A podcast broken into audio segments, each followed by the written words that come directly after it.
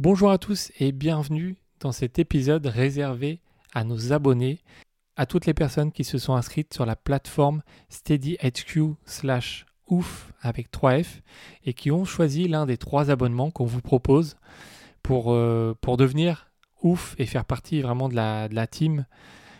L'épisode d'aujourd'hui est consacré à l'âge et la performance.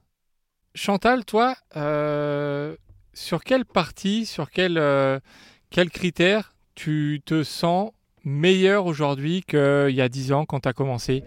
Euh, Comment tu as évolué et sur quelle partie tu te dis, ah oui, euh, du coup, avec, avec l'âge et avec l'expérience, je suis mieux sur, sur certains critères? Alors, je dirais que je suis de mieux en mieux sur le mental.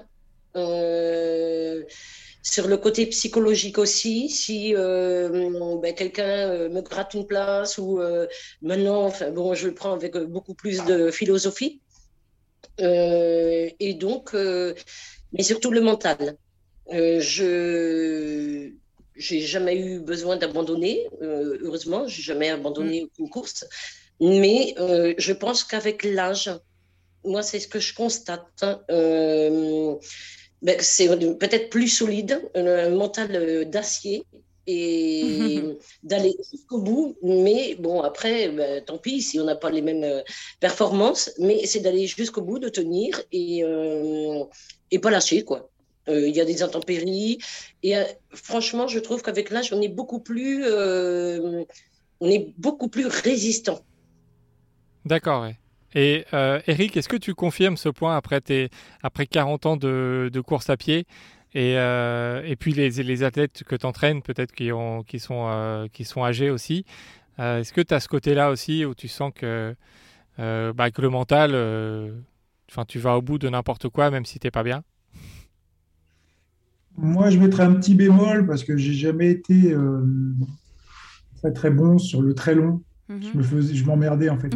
Il faut être honnête, à un moment donné, euh, euh, au bout de 4-5 heures de course, euh, je, m'embêtais et, et j'arrivais pas à tenir. Enfin, j'aime, j'aime ce côté vitesse, d'aller vite, de courir. Et, le simple fait, après, de marcher, courir, de marcher longtemps après sur des efforts d'ultra, ah, ça me gavait un peu. Mais je crois que ce que j'ai, enfin, j'irais dans le sens de Chantal, c'est-à-dire elle parle de mental, moi je parlerais de, sagesse, de connaissance aussi, de d'expérience, de, de, soi, voilà, d'expérience, de connaissance qui, qui, qui, me permettrait, si j'avais une machine à remonter le temps, euh, effectivement, d'avoir des éléments euh, complémentaires pour, pour performer, effectivement. Euh, et de, voir euh, un côté, un côté de la performance que j'avais peut-être pas avant, euh, que j'ai maintenant, mais on va dire qu'à à, 55 ans, c'est plus difficile de rivaliser avec les petits jeunes qui arrivent de 20 25 ans sur le circuit quand on voit comment ça va vite là maintenant sur le marathon du Mont Blanc, sur les courses en métropole, même sur les ultras, c'est très difficile de rivaliser. je dirais même que on a eu des exceptions comme Marco Olmo à 58 ou 59 ans. Ah ben, on allait en parler, ouais. Mais je ne sais pas si, si ça peut se renouveler encore, je ne sais pas. Ça, va quand même de plus en plus vite, hein, quand même. Ouais. Après, moi, je veux, revenir aussi sur le, sur le, mot mental. Tu disais euh, que tu en as peut-être euh, moins parce que tu vas moins loin. Mais en fait, il faut aussi du mental pour se dire, pour faire une course rapide mm, mm. de, de 4 heures ou même 2 heures ou même 1 heure, c'est il faut du mental en fait pour tenir un certain rythme pour parce que parce que du coup c'est pas, pas pas les mêmes critères euh, qui rentrent en compte mais mais du coup il faut il faut pas lâcher il faut garder la même cadence il faut il faut aller vite euh, il n'y a pas le temps de réfléchir. C'est c'est un autre type de mental. Disons que c'est pas un mental pendant pendant pendant 40 heures pendant un ultra mais mais pendant deux heures si, euh, si au bout d'une heure quinze on, on, lâche le mental parce qu'on est un peu moins bien, bah du coup on termine la course plus loin. Donc c'est aussi une sorte de, de, mental, même si c'est on va, on va moins loin.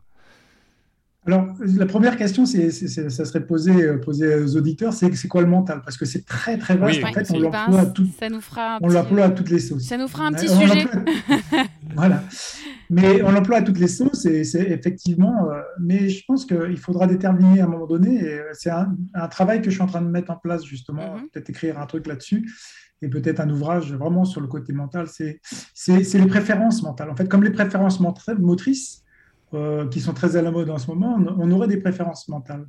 moi, j'y crois fortement, c'est-à-dire qu'à un moment donné, sur une épreuve de cours, mhm. il y a des, des, des, habiletés qu'on va avoir mentales euh, qui ne sont pas les mêmes, euh, mais qui peuvent être utilisées sur le très long, mais à un moment donné, sur le très long, ce n'est pas les mêmes. Mhm. C'est-à-dire qu'à un moment donné, il y a des pensées parasites qui vont arriver. Pour écouter cet épisode en intégralité, rendez-vous sur steadyhq.com slash ouf avec 3F et abonnez-vous à notre plan oufissime.